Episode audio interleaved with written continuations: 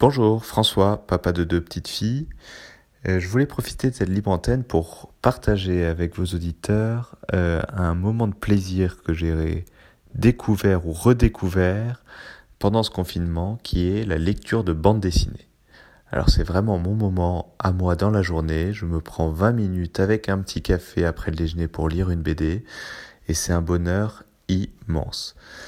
Euh, là, je suis en train de, faire les Largo Winch, qui est une BD euh, maintenant qui, est plus toute jeune, mais qui n'a pas pris une ride, euh, qui est vraiment extraordinaire.